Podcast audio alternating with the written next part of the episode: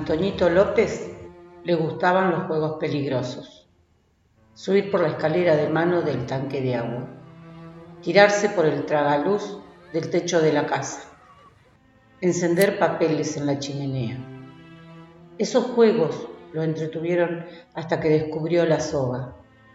La soga vieja que servía otrora para atar los baúles, para subir los baldes del fondo del aljibe y en definitiva para cualquier cosa.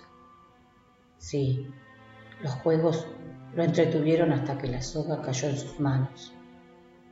Todo un año de su vida de siete años, Antonito había esperado que le dieran la soga.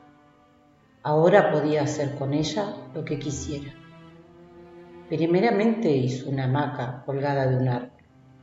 Después un arnés para el caballo. Después una liana para bajar de los árboles. Después un salvavidas. Después una horca para los reos. Después un pasamano. Finalmente una serpiente. Tirándola con fuerza hacia adelante, la soga se retorcía y se volvía con la cabeza hacia atrás. Con ímpetu, como dispuesta a morder.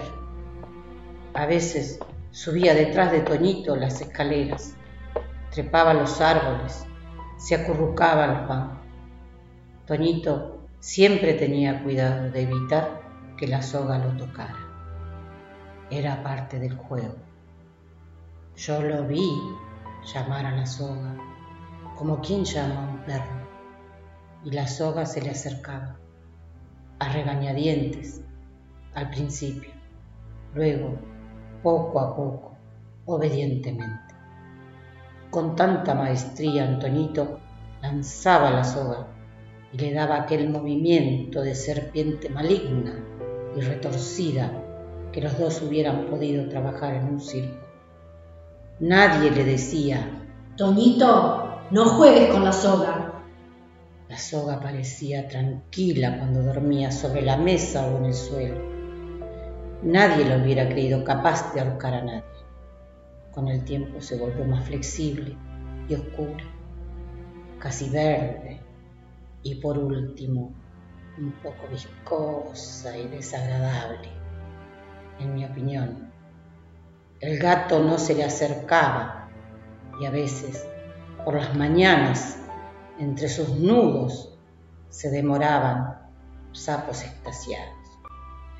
Habitualmente, Toñito la acariciaba antes de echarla al aire, como los discóbolos o lanzadores de jabalinas.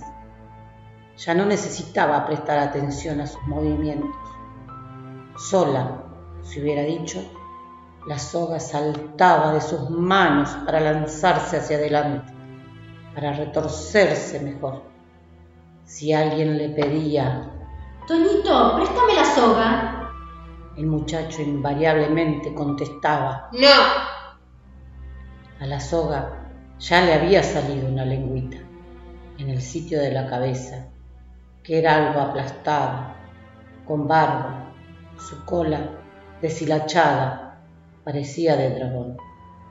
Toñito quiso ahorcar un gato con la soga. La soga se rehusó. Era buena. Una soga. ¿De qué se alimenta? Hay tantas en el mundo, en los barcos, en las casas, en las tiendas, en los museos, en todas partes. Toñito decidió que era herbívora. Le dio pasto y le dio agua. La bautizó con el nombre Prímula. Cuando lanzaba la soga, a cada movimiento decía, Prímula, vamos, Prímula. Y Prímula obedecía. Toñito tomó la costumbre de dormir con Prímula en la cama, con la precaución de colocarle la cabecita sobre la almohada y la cola bien abajo, entre las cobijas. Una tarde de diciembre, el sol como una bola de fuego brillaba en el horizonte de modo que todo el mundo lo miraba comparándolo con la luna. hasta el mismo Toñito cuando lanzaba la soga. Aquella vez la soga volvió hacia atrás, la energía de siempre, y Toñito no retrocedió.